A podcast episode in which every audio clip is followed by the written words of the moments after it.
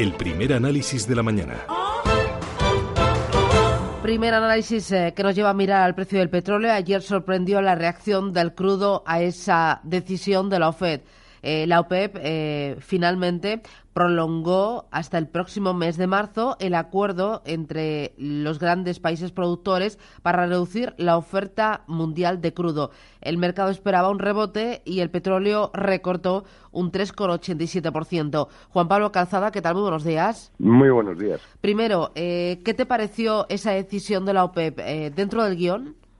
Dentro del guion están bastante desesperados, ¿no? O sea, ellos les ha cambiado el mundo tan rápido que ahora ya no tienen el impacto que tenían y bueno, pues solo les queda ser lo más rigurosos posibles con sus decisiones, pero yo creo que a día de hoy ya, ya no es lo que era la OPEP ya no tienen la capacidad que tenían en su momento para fijar los precios del petróleo y lo estamos viendo en los últimos años donde que son prácticamente incapaces de, controlarlo, ¿no? Mm, eh ¿Qué podemos esperar a partir de ahora en el precio del petróleo y qué poder va a tener la OPEP eh, a partir de, este momento? ¿Va a ser cada vez menor?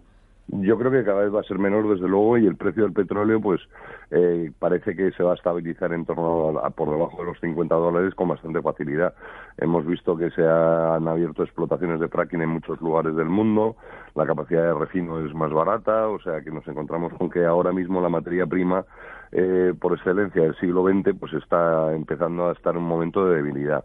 Cada vez hay más instalaciones de energías renovables a nivel global y cada vez hay menos espacio para, para el consumo de petróleo y sobre todo el gran responsable de los últimos las últimas décadas del empuje o el, gran precio del petróleo que ha sido China no está consumiendo todo lo que lo que espera ni mucho menos la OPEP no o sea de alguna manera las energías renovables le van comiendo otros otras fuentes de energía le están comiendo la tostada al petróleo que durante prácticamente todo el siglo XX fue la gran la, gran materia prima de energía. ¿no? Claro, ahí has mencionado el fracking, la verdad es que está logrando competir con el petróleo convencional y hacerlo a un menor precio.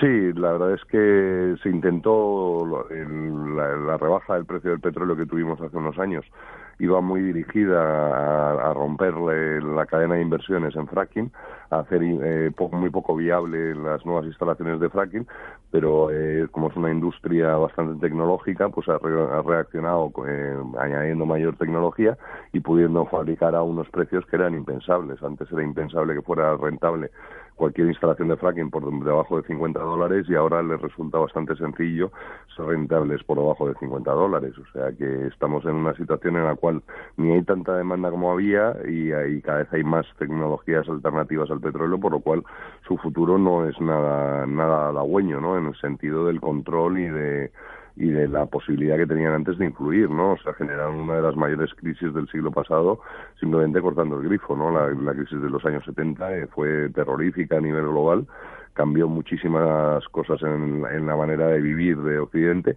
pero yo creo que eso ya, ya gracias a Dios, es, es cosa del pasado, porque tampoco es muy positivo que eh, unos señores que, que además eh, no es que sean precisamente democracias los mayores eh, productores del mundo de petróleo, pues pudieran tener tanto impacto en el resto del mundo, ¿no? Entonces esto yo creo que es muy, muy, muy bueno para todos. Bueno, y a la economía española le viene de perlas el tener un precio del petróleo eh, así, a estos niveles, e incluso más barato.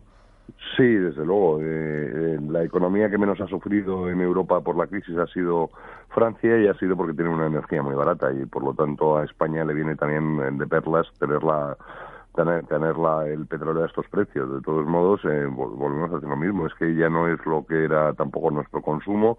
Cada vez hay más, eh, bueno, pues es que los, los cambios de, tecnológicos son tremendos, ¿no? O sea, estamos hablando que coches que gastaban 14 o 15 litros ahora se van a 3. O sea, que hay una diferencia en todo tipo de tecnologías de consumo que, que, hace cada vez eh, menos importante la factura del petróleo, que era una de las importantes o uno de los grandes desequilibrios tradicionales de la economía española. Mm, pero por el lado negativo, eh, hay un menor control o sí, sí menor capacidad de control de, del mercado petrolífero por parte de los productores convencionales, ¿no? Esa sería la parte negativa. Mm, yo creo que como no siendo productor no es negativo para nosotros. Ellos sí que tenían una capacidad de influencia muy grande antes y ahora cada vez lo tienen menos, ¿no? O sea, cada vez están más en manos de los consumidores, lo cual yo creo que es enormemente positivo para todos, salvo para los miembros de la OPEP, que, que efectivamente su peso político pues no es ni de lejos el que era. Para los demás yo creo que es enormemente favorable, ¿no? Un precio de petróleo estable que no se puede influenciar por motivos políticos y a un precio relativamente bajo que, bueno, pues asegurará que la cola de consumo de petróleo sea más larga de la que se podía prever, ¿no? Porque la, la, introducción de renovables iba muy dirigida a, bajar el peso del petróleo. Juan Pablo Calzada, economista y asesor financiero. Gracias por este primer análisis y por madrugar con nosotros. Feliz viernes. Feliz viernes. Adiós.